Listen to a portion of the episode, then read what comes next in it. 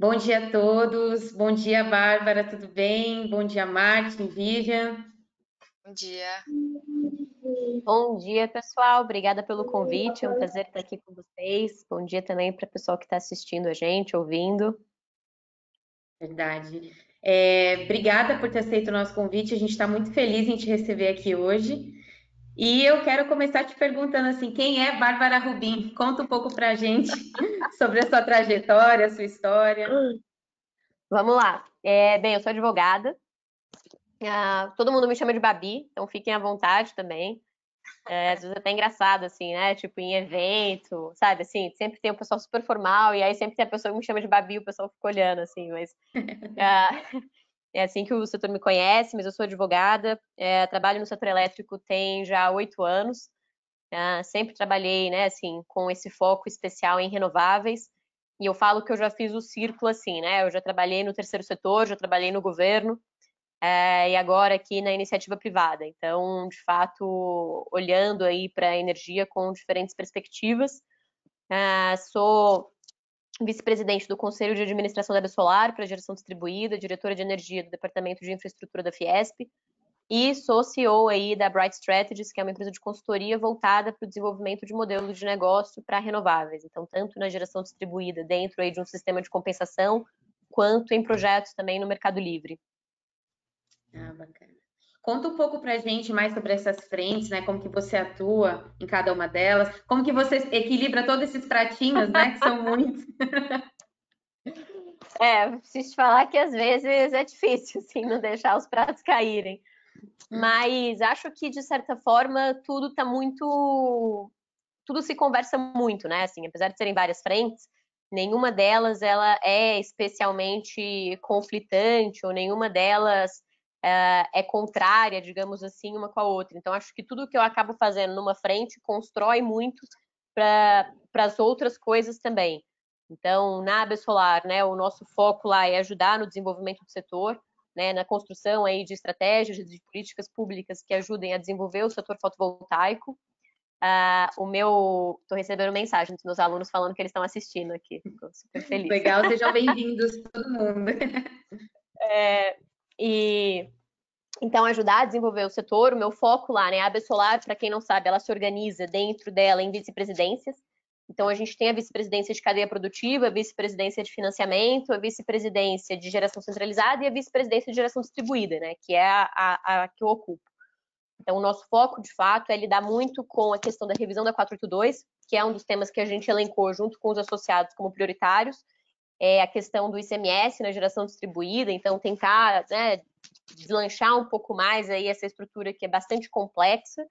Uh, os problemas com as distribuidoras, que nesse período de pandemia também, eles, eu, eu falo assim, né, a gente teve, a gente está tendo algumas interações com o poder público, com o Ministério também, de Minas e Energia, para tentar tratar do tema, e eu falo com, tenho falado muito com essas pessoas de que a gente nunca, nunca pensou né, que o maior obstáculo do setor para o crescimento do setor de geração distribuída nesse ano, em 2020, não fosse ser a pandemia, mas sim as distribuidoras. Então, uhum. a gente tem trabalhado muito enquanto associação para tentar né, também é, é, resolver um pouco desses conflitos que têm surgido, das paralisações que a gente tem visto, uh, e, de fato, criar efetivamente novas oportunidades. Então, acho que muito do trabalho na Aba Solar envolve isso. Uh, eu com muito orgulho também, assim, né? Fui confiada para coordenar um pouco, ajudar a traçar a estratégia da associação do ponto de vista de atuação política. É, então, a gente tem feito muito isso, o engajamento com os parlamentares continua mesmo nesse período de pandemia, né, com tudo o que está acontecendo. Uh, então, acho que essa é, é uma das frentes. E na consultoria, né, acho que tudo, tudo se alimenta, como eu disse, né, acho que como a gente faz desenvolvimento de negócio, ajuda as empresas a traçarem plano estratégico, Que ter também né, essa interface com essas questões do futuro, o que está vindo em termos do setor elétrico, o que, que a gente vai mudar em termos de normativa, ajudam muito nesse exercício é, de ajudar as empresas a encontrar aí o seu o melhor caminho para que elas possam se manter é, relevantes né, no setor aí nos próximos 5, 10, 15 anos. Então, de fato, ajudar a trazer resiliência para os negócios. Então, acho que de maneira geral, um pouco isso. Bacana. É, eu queria convidar todos a enviarem as perguntas, né? A gente vai ter um espaço no final, antes do final do episódio para a Babi aí ajudar a gente a responder todas as dúvidas de vocês. Bom, Babi, puxando aí um gancho do que você falou sobre a resolução 482, primeiro eu queria te parabenizar pela sua atuação, é uma atuação muito brilhante, muito coerente, né? Sempre levando em consideração aí é, o melhor do setor.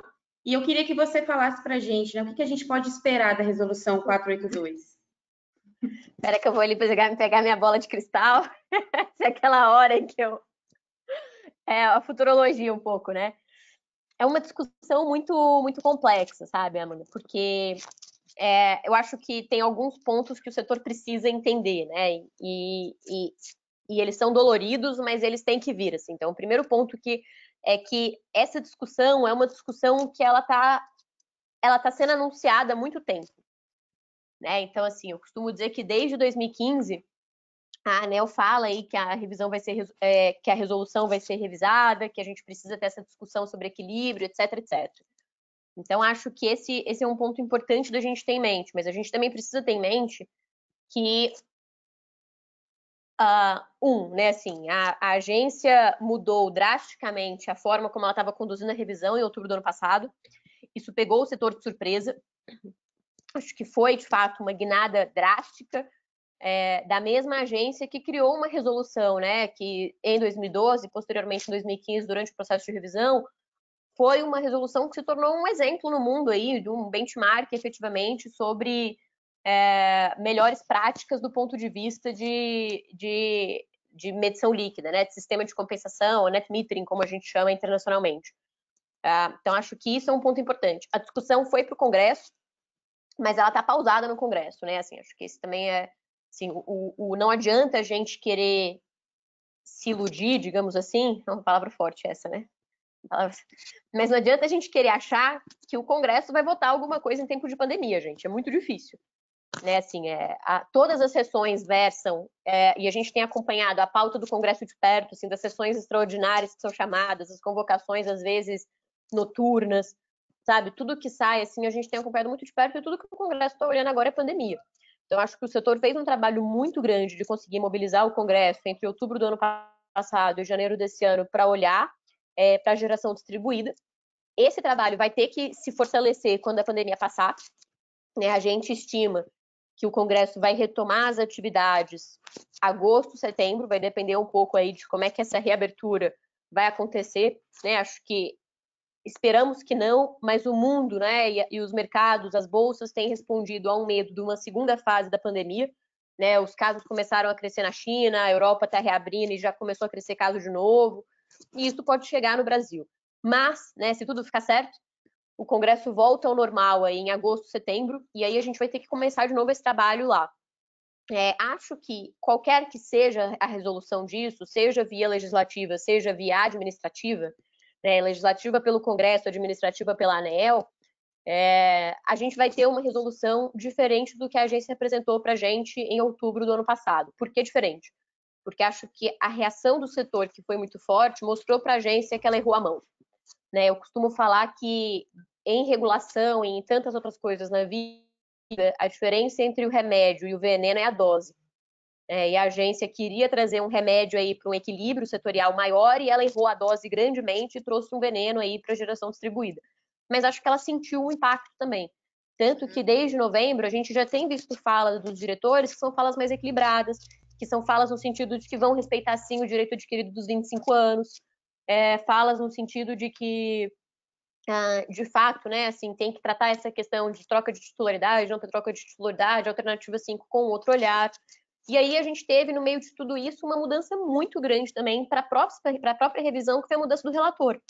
Né? Então, imagina, vou dar um exemplo, assim, para quem não está tão acostumado com o ANEL e talvez não entenda o papel do relator, mas imagina que você está assistindo uma orquestra e aí, uh, no meio do espetáculo, eles mudam né, o maestro, eles mudam ali o condutor.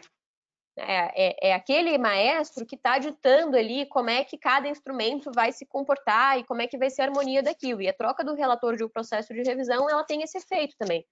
Então, a gente pode ter uma mudança ainda mais radical. E o Efraim, que é o novo relator, ele tem feito muitas falas é, no sentido que são falas positivas para o setor, no sentido, por exemplo, de que a, essa revisão ela vai ter que buscar um equilíbrio que não tinha sido conseguido antes, e de que essa revisão vai ter que buscar resolver também essa questão de abuso das distribuidoras na geração distribuída, seja porque elas ou seus grupos econômicos têm aberto é, as suas próprias empresas de IGD, né? E, e, aí existe uma questão que se for um grupo econômico que tiver um, um, o que a gente chama aí do Chinese Wall, né, a muralha da China, entre, ou seja, nenhuma comunicação não tem problema, mas a gente sabe que não é isso que acontece. É, quanto à questão, por exemplo, das cobranças indevidas, das, dos abusos de prazo, né, dessas situações todas. Então, essas falas, elas de fato levam a, a gente a, a, entender que a agência vai, vai rever sua posição aí, isso é muito positivo. Mas o melhor, de qualquer forma, é de fato a gente ter uma, uma solução via Congresso, porque só uma lei vai trazer a estabilidade que o setor precisa para continuar crescendo, sem dúvida alguma. Perfeito, perfeito, muito bem colocado.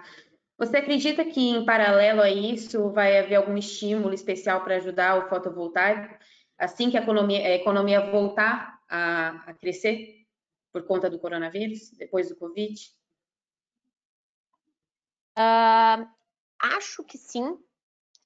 Difícil dizer também, né? Assim, acho que a gente também tem, na, na associação mesmo, a gente tem interagido muito com uh, os ministérios aí que estão trabalhando o tal do plano Pro Brasil, né, para que, que, é o plano de recuperação econômica que tem sido desenhado aí para o setor, é, para o setor brasileiro, né, para o setor econômico, e não para o setor de geração distribuída ou para o setor de energia solar. E, e acho que no mundo as energias renováveis têm feito parte muito grande, tem sido parte, uma parte muito grande desses planos de recuperação. Uh, e a gente espera que isso aconteça também no Brasil. Né? Eu costumo dizer que quando a gente olha para os planos de recuperação, a gente tem, tem, sempre tem dois tipos de medida, né? As medidas de recuperação econômica e as medidas de resgate. Então, as medidas de resgate são aquelas injeções de curto prazo, é, e as medidas de recuperação são as medidas que vão ter aí uma. Um, um, elas têm um olhar mais para construir alguma coisa para o longo prazo, efetivamente. Então, acho que nesse sentido, a gente talvez espere algumas medidas importantes para o setor. Mas a gente já teve uma medida importante, né, que acho que ela impacta mais projetos de maior porte de geração distribuída, tipo usinas de 5 megas, por aí mesmo, que é a questão das debêntures verdes incentivadas. Né? Então, a vinda dessa possibilidade, né, da possibilidade de inclusão dos projetos de energia solar nesse meio, é, é uma abre um novo leque de financiabilidade para o setor que, de fato, pode ser visto como um estímulo para o crescimento sobretudo, por exemplo, para modelos de locação é, no segundo semestre.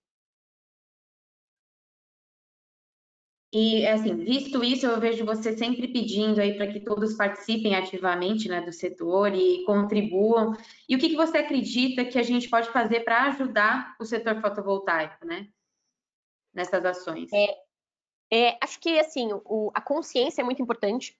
Então, assim, acho que de fato é, as pessoas se informarem sobre o que está acontecendo é muito importante e acho que uh, ajudar a espalhar informação de qualidade já é um grande favor, assim, para o setor.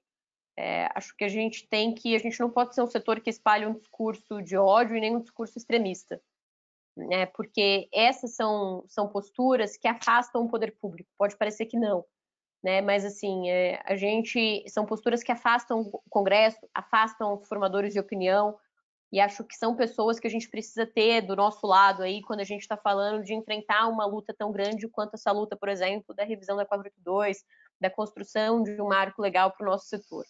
Então, acho que a gente conseguir cada vez mais né, ser veículos, formadores de opinião e, e ajudar as pessoas, né, assim, que quem está ao nosso redor, a ter um maior senso crítico sobre o assunto, é uma, um papel muito importante que cada um de nós tem que ter nesse processo.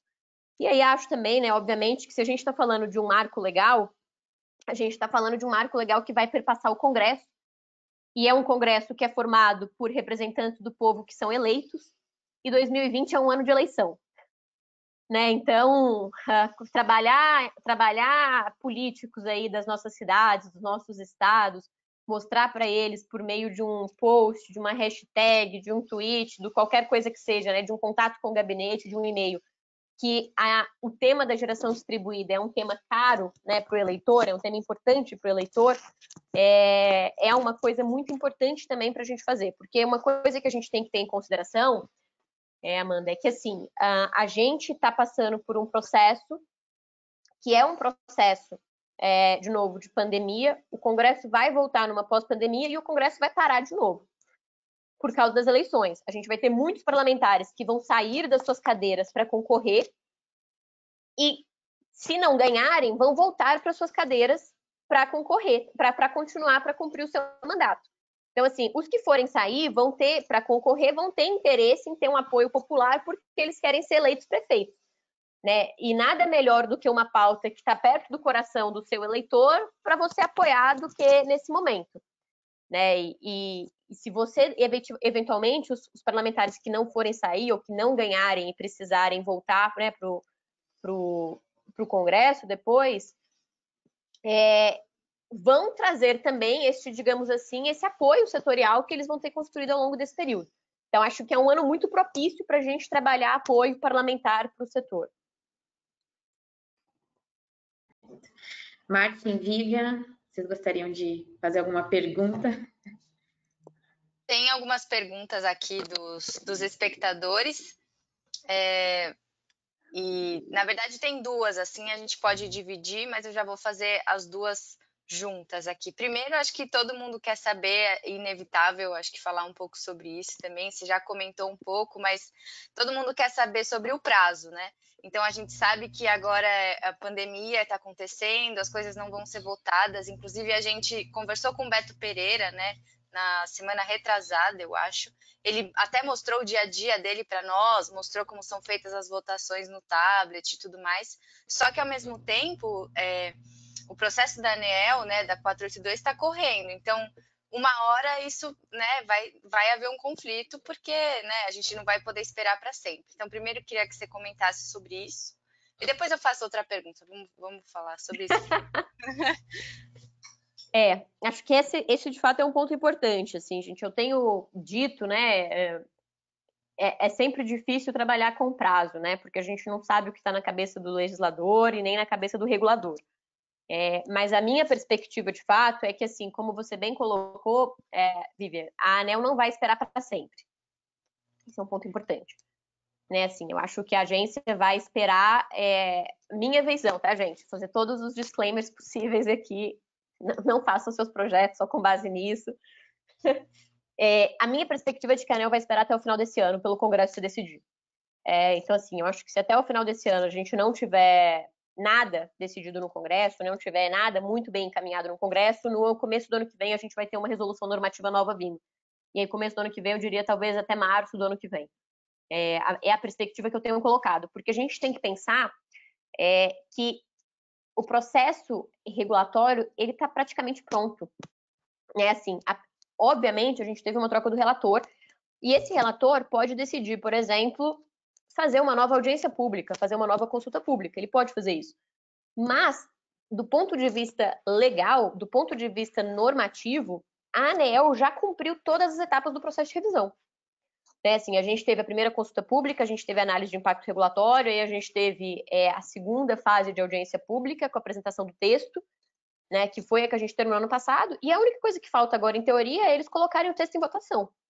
E aí, e assim, e é importante dizer que se a ANEL decidir que o texto que ela apresentou em outubro não é o texto que ela vai levar à votação nessa última etapa, ela não precisa abrir uma nova consulta nesse processo, no meio disso, do ponto de vista legal, né, do ponto de vista do que a lei de agência reguladora fala é simplesmente ela alterar, alterar a minuta de texto e colocar isso para votação. É, então, é, é, é, muito fácil terminar esse processo regulatoriamente, digamos assim, né? Assim, a gente é, não tem nenhum grande fator. O único grande fator que a gente tem efetivamente é pressão política que foi construída em cima da ANEEL, né, tanto pela questão do Congresso, quanto pelas manifestações do presidente sobre o assunto, de que queria que o Congresso resolvesse o tema, então, é, é efetivamente o que a gente tem aí é, para trabalhar é isso. Mas a ANEL tem uma obrigação de, de regular, né? Ela tem uma obrigação de fazer revisão.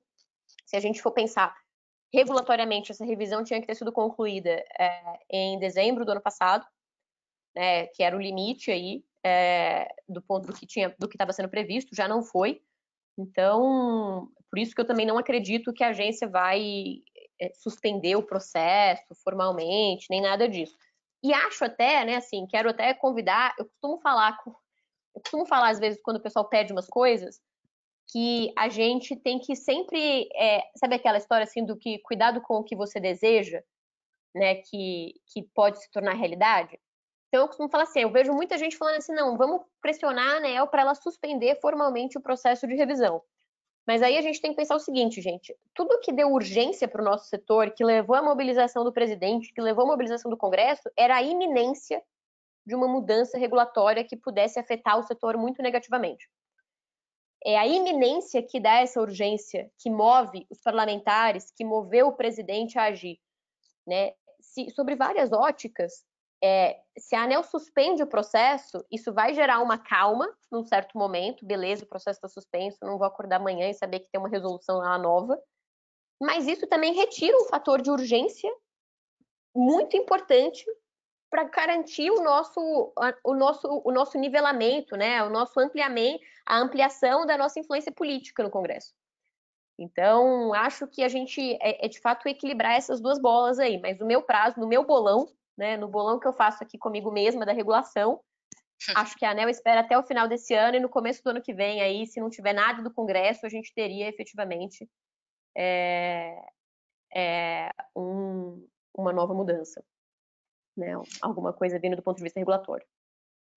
Legal. É, eu. É, a gente já a gente tem você, né? Segue você, e eu já assisti algumas lives suas também, e sempre suas colocações são sempre muito boas mesmo. E uma coisa que você falou uma vez que me, que me tocou bastante foi o que cada um espera da resolução da, da ANEL, né? Então, o, qual, qual que é o cenário ideal para você? É o 1, 2, 3, 4, 5 ou 0? Enfim, é, acho que é, vale um pouco dessa mobilização de cada um ter esse discernimento também, né? É, Outra pergunta aqui do Franz Braga, que sempre assiste a gente também, então obrigada por estar sempre por aqui. É, ele está falando um pouco sobre o ICMS. Você também comentou que é uma das frentes de atuação na Bessolar, né? Então, sobre a recente aprovação da isenção do ICMS no estado do Rio de Janeiro. Se você acredita que vai ser implantado ainda em 2020 e, enfim, qual a sua visão aí de prazo na prática e se você puder comentar um pouco sobre isso nos outros estados também, já que você está liderando essa frente aí também. É... Esse é um tema bem complexo, gente. Assim, eu até eu fiz um post no meu blog domingo sobre isso, porque é um assunto difícil de ser trabalhado. Você até bebeu uma água, né, é, mas assim, por que, que é um assunto difícil, gente? E, e eu não gosto de jogar, jogar água no chopp de ninguém, tá? Assim, na sopa, né? Sei lá, no chopp, o que você, quiser beber, eu não quero jogar água nele. É, mas, acho que o tema é importante, assim. É, eu acho que a iniciativa do Rio de Janeiro é muito boa, mas ela tem os seus percalços a serem cumpridos. Então, assim, pouca gente entende o regramento de ICMS no Brasil hoje. E qual é esse regramento assim que a gente tem que ter em mente? Historicamente, o ICMS ele foi usado, ele, ele é usado pelos estados. Gente, não matem um mensageiro. Mas historicamente o ICMS ele é usado pelos estados como uma forma de fazer guerra fiscal. O que é guerra fiscal? É eu que sou um estado que posso dispor do ICMS, por exemplo, para a indústria, dou uma isenção de ICMS para atrair uma indústria para o meu estado. E aí o meu estado vizinho, que não pode dispor daquilo, ou seja, ele precisa daquela arrecadação, ele não pode dar aquele benefício, ele é prejudicado porque ele não consegue equiparar aquele benefício, então ele se prejudica perante o estado vizinho. Isso é uma situação de guerra fiscal. A nossa Constituição da República, ela criou um mecanismo para evitar a guerra fiscal entre os estados, que é o CONFAS, é o Conselho Nacional de Política Fazendária. O que, que o CONFAS determinou? É, que toda política de isenção de ICMS, mesmo que seja de um estado, ela precisa ser aprovada por todos os estados. E é por isso que isenção de ICMS é tão difícil. É por isso que, apesar da 482 ter vindo em 2012, demorou três anos para a gente conseguir um convênio do Confas que desse a isenção. Porque ainda que em abril de 2015, que foi quando veio o convênio 16 do Confas, que é o convênio que deu a isenção para a GD, só tivessem três estados que quisessem dar aquela isenção, todos os estados e o Distrito Federal tinham que concordar com aquilo. E se um não concordar, a decisão é unânime, gente. Se, um não concordar, não tem isenção para ninguém. É, então, essa regra existe. E aí, o que, que aconteceu? É, os estados, mesmo com o CONFAS tendo sido criado, continuaram fazendo as suas próprias regras de ICMS. Tipo, tipo assim, dane-se essa coisa aqui, eu vou continuar fazendo a minha regra para dar isenção que eu acho que tem que ter. É o caso de Minas Gerais, que eu me considero mineira de coração, né? As pessoas, muita gente não sabe, eu, na verdade eu nasci no Paraná, mas eu falo que eu sou mineira porque eu cresci em Minas, então eu me considero de Minas. Então a isenção de Minas, que foi um grande revolucionário para o setor de GD naquele estado, foi uma isenção que, se a gente for olhar do ponto de vista legal, né, assim, em, enquanto advogada, preciso destacar isso, ela foi uma isenção ilegal. É, e, então, Minas deu fora do, do convênio do CONFAS, e aí veio o convênio do CONFAS em 2015, que meio que ajudou a resolver o assunto, porque aí todo mundo ficou autorizado. Só que o pessoal começou, continuou dando essas isenções para qualquer assunto que não só o de GD, e aí em 2017 a gente teve uma lei complementar vindo. Porque basicamente o que foi decidido, né? Uh, o tema foi levado para o STF, e o STF, que é o Supremo Tribunal é, Federal, decidiu o quê? Olha, já que vocês estão brincando, cada um na sua casinha aí, ninguém quer seguir as regras, todas as isenções vão ser declaradas inconstitucionais, porque tudo que fugiu do CONFAS vai ser invalidado. Os estados não queriam que isso acontecesse, né? Porque cada estado tinha o seu telhado de vidro. Então eles fizeram um acordo que virou essa lei complementar. E o que, que essa lei complementar trouxe? Olha, gente, o que foi dado de forma irregular daqui para trás, a lei complementar é de agosto de 2017 o que foi dado de forma irregular daqui para trás, eu vou convalidar. O que, que significa isso dizer que eu vou convalidar? Eu vou dar validade para essa isenção. Mas em troca dessa validade que eu estou dando, eu vou fazer duas coisas. A primeira é, eu vou dar oportunidade para os outros estados que estão na mesma região daquela, daquela unidade federativa pedirem o que a gente chama de colagem, que é o quê? Se Minas está dando uma isenção, o Rio pode pedir a colagem daquela isenção. Ou São Paulo pode pedir a colagem daquela isenção, ou o Espírito Santo poderia pedir a colagem daquela isenção. Goiás não poderia pedir a colagem daquela isenção, por exemplo. É... Então, em troca, eu vou te dar a colagem, mas acabou essa situação aí de vocês ficarem fazendo as próprias regras de vocês. A gente vai ter que respeitar o CONFAS. Então, isso foi o que veio em 2017. Muita gente não se lembra, mas a lei de Minas, que ampliou a isenção para até 5 megas e todas as modalidades de compensação para sistemas fotovoltaicos, veio, gente, um mês antes dessa lei complementar. Um mês antes. Então, ela ganhou validade nesse âmbito dessa lei complementar, mas, em tese, a brincadeira tinha acabado. E aí, por que, que eu digo que a situação do Rio de Janeiro é um pouco complexa? Porque essa, esse mecanismo de colagem que foi trazido, ele tem requisitos. Então, o primeiro requisito é, o benefício ele tem que seguir as mesmas regras do benefício que você está colando. Então, por exemplo, a lei do Rio de Janeiro fala que a isenção lá que eles querem propor vai ser válida por 10 anos. Só que, supondo que essa lei entre em vigência efetivamente, ela ainda não entrou em vigência, tá, gente? O, o governador ainda não sancionou a lei. A Assembleia ter aprovado é um grande passo que foi dado, mas o governador não sancionou. É, então, assim, se essa, vamos supor que essa lei entre em vigência. Se o benefício de Minas acabar, e eu não estou falando que vai acabar, tá, gente? Mas se ele acabar no ano que vem, acabou o benefício do Rio de Janeiro também porque o benefício que o Rio de Janeiro se espelhou acabou e o benefício colado tem que seguir as mesmas regras. E aí, além disso, os estados eles tinham um prazo para fazer a colagem, que era 31 de março desse ano. Passado este prazo, a colagem ela fica dependente da aprovação por maioria simples, é melhor já, não é unânime, mas é maioria simples dos integrantes do CONFAS. Então, qual seria o procedimento para essa lei do Rio de Janeiro de fato entrar em vigor aí, ganhar uma validade para a gente dizer, cara, você pode se aproveitar dela sem nenhum risco? Sanção pelo governador, depósito na secretaria do CONFAS da lei e aprovação de, por maioria simples dos integrantes do CONFAS. Quem é que integra o CONFAS, minha gente? Secretários da Fazenda de todos os estados e do Distrito Federal e o ministro de Economia, que hoje é o Paulo Guedes. Então, isso tem que ser observado antes da gente poder celebrar aí com 100% de felicidade a vinda da isenção de, do, de, de Minas, a vinda da isenção do Rio de Janeiro. Falei muito, né? Desculpa. o episódio é seu. Fique vontade. Bacana. É, surgiu uma pergunta aqui perguntando se você, o que, que você acredita, o que, que você acha né, da, da PL escrita pelo Beto Pereira. Qual a sua visão sobre esse projeto de lei? É, eu acho que eu, eu acho que é um ótimo projeto de lei do ponto de vista do que ele propõe, né? O que, que ele propõe? Ele propõe que a gente não tenha nenhuma mudança de regra até que o setor atinja 15% de penetração é, na matriz. É, eu acho que sobre. E, e, eu acho que ele. É, eu costumo dizer que a gente tem dois projetos de lei é, que eu chamo de é, satélites para geração distribuída. Né? Um é o projeto de lei é, do, do Silas Câmara, que foi proposto em novembro ou outubro do ano passado, né? E assim, por que que eu... É, e o outro é o projeto de lei do esquiavinato, que foi proposto mais ou menos no mesmo período. Por que que eu costumo dizer que eles são os dois projetos satélites? Porque eles são os projetos mais antigos e porque todos os outros projetos que foram apresentados, mais ou menos, usaram o texto deles e variaram alguma coisa.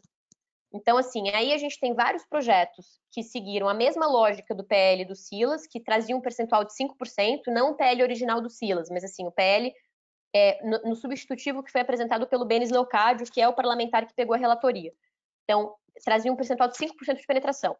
Aí a gente tem vários PLs que surgiram que falavam em 10%, 7%, o do Beto que fala em 15%. E o PL do Schiavinato, que trazia uma forma mais faseada de regras. E aí, da mesma forma, a gente tem vários PLs que surgiram depois que falavam mais ou menos a mesma coisa com outras datas. Então, assim, a regra vai mudar em 2040, a regra vai mudar em 2050. Mas, assim, tudo deriva, né, na natureza nada se cria, né? É a mesma regra no Congresso, é a mesma coisa, gente. Não vamos, não vamos imaginar que não é e tá tudo bem não ser. É, então, esses dois projetos, eles são os projetos que eu chamo de satélites, porque eles foram os primeiros projetos que apresentaram proposições desses tipos. Por que, que é importante a gente ter isso em mente, gente? Porque sendo os projetos satélites e sendo os primeiros a serem apresentados, eles foram apresentados num contexto em que a gente não tinha pandemia. O que fez com que, naturalmente, eles sejam também os projetos que mais caminharam no Congresso Nacional. Então, eles são os projetos mais avançados em tramitação. Por quê? Porque, bem ou mal, todos os projetos que foram apresentados hoje, depois de março, não aconteceu nada com eles. Assim, eles foram protocolados, é, mas eles não foram distribuídos, eles não têm comissão designada, pelo simples fato de que a gente está sem comissão nenhuma no Congresso, né? Pandemia, nenhuma comissão foi constituída. Se, se vocês, né, para o ouvinte que não sabe, todo projeto de lei ele tem um rito. Um desses ritos que eles têm que passar é, ele é apresentado, na, né, ele é apresentado na mesa, ele é recebido na mesa, por exemplo, da Câmara dos Deputados, se ele for originário no, no, na Câmara de Deputados. Essa mesa, ela vai analisar esse projeto. Aí ela vai fazer duas coisas, gente, e aí vocês entendem a, a, a questão dos satélites que eu citei. Se aquele projeto for parecido com algum projeto que já existe, ele vai ser apensado no projeto que já existe. Você não vai ter 500 projetos tramitando com um texto mais ou menos igual. A gente faz isso porque hoje a gente tem mais de 50 mil projetos de lei tramitando no Congresso Nacional. Seria impossível tramitar todos individualmente. Então, eles vão sendo apensados nos que ele tem maior semelhança. E é uma tendência que já está acontecendo. Então, assim, os projetos que a gente teve protocolados até fevereiro desse ano, que, foram os que já passaram por esse processo de ser analisados, é, eles seguiram esse caminho. Então, a, a, mesa faz o quê? Analisa. Beleza, esse projeto tem uma semelhança com este projeto aqui. Vou pensar. E aí, ele efetivamente, eu falo que ele realmente vira um anexo, gente. Tipo assim, se fosse físico o processo, você ia ver o, processo satélite com outro projeto embaixo grudado nele.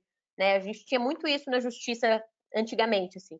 A gente amarrava, era, era horrível, amarrava o projeto com uma cordinha, sem brincadeira, os, os processos. É, então, assim, faz isso. Não, beleza, esse, pro, esse projeto, ele não é parecido com nenhum projeto que existe hoje, ele não vai ser pensado. Então, deixa eu analisar qual é o assunto que ele está tratando, e aí, nessa análise de assunto, eu vou fazer o quê? Designar as comissões pelas quais ele vai ter que se passar. Um projeto de GD vai passar necessariamente pela Comissão de Minas e Energia, que é a CME, vai passar pela comissão, possivelmente, de infraestrutura, dependendo especificamente do que ele trouxer, vai passar pela comissão de finanças e tributação, porque ele está criando um mecanismo que vai ter que sair do orçamento, então ele tem que passar por lá, e pela Comissão de Constituição e Justiça. E algumas vezes ele pode passar também pela de meio ambiente, depende aí de requisição ou não. É, passando, o processo vai passando uma a uma, o processo, o projeto. Ele não é, ele não tramita paralelamente nas comissões. Porque cada comissão é uma oportunidade do projeto ser alterado. Né? Em cada comissão, o projeto ganha um relator e o relator ele pode escolher manter o texto original ou ele pode falar assim: não, eu, eu acho que esse projeto aqui precisa de uma nova cara. Aí ele apresenta o substitutivo, que basicamente comeu o projeto antigo com o texto novo. Isso vai acontecendo. Então, esse projeto do Silas e o projeto do Schiavinato já foram distribuídos para suas comissões e já começaram a tramitar nas suas comissões. Então, é, é uma corrida pequena, digamos assim, mas se a gente fosse considerar as, os marcos pelos quais os projetos têm que passar antes de uma aprovação, eles já estão mais perto desse próximo marco, que é a aprovação das comissões. É, então, assim, o que, que, que, que aconteceu do que eu acompanhei? Eu fiz um levantamento de todos os projetos de GD que estavam tramitando no Congresso, sejam do, da Câmara ou do Senado. Os projetos que foram apresentados até fevereiro desse ano, é, que já passaram por essa análise da mesa, em, em geral, eles estavam ou sendo apensados ao do Schiavinato ou sendo apensados ao do Silas. Porque é isso, os textos são muito semelhantes. É, então, acho que a gente precisa ter isso em mente. Né? Então, dito isso, sobre o PL do Beto, eu acho que é uma excelente proposta, acho que 15% seria ótimo, mas eu acho também que é um, é um percentual para negociar. Né, assim, é, é, do ponto de vista prático, acho difícil o Congresso aprovar 15% de penetração como uma regra de mudança. Mas acho excelente que o projeto traga isso, porque isso traz espaço para que todo mundo negocie e consiga construir uma proposta que deixe as pessoas confortáveis, de todos os lados. É, porque o Congresso vai se preocupar com isso. É importante, é importante a gente ter essa ciência muito clara. É, então, acho que é um, é um bom texto nesse sentido, mas acho que também. Uh, é importante que a gente saiba que esse é um projeto que pode ser pensado, outro projeto. Ele tem um requerimento de urgência que ainda não foi votado. É, né, assim, é requerimento de urgência quando o, o autor do projeto consegue assinatura né, dos outros partidos, dos outros líderes, para pedir para o presidente dar uma urgência, né, do presidente da Câmara, dar uma urgência. É, então, ele tem esse, esse pedido.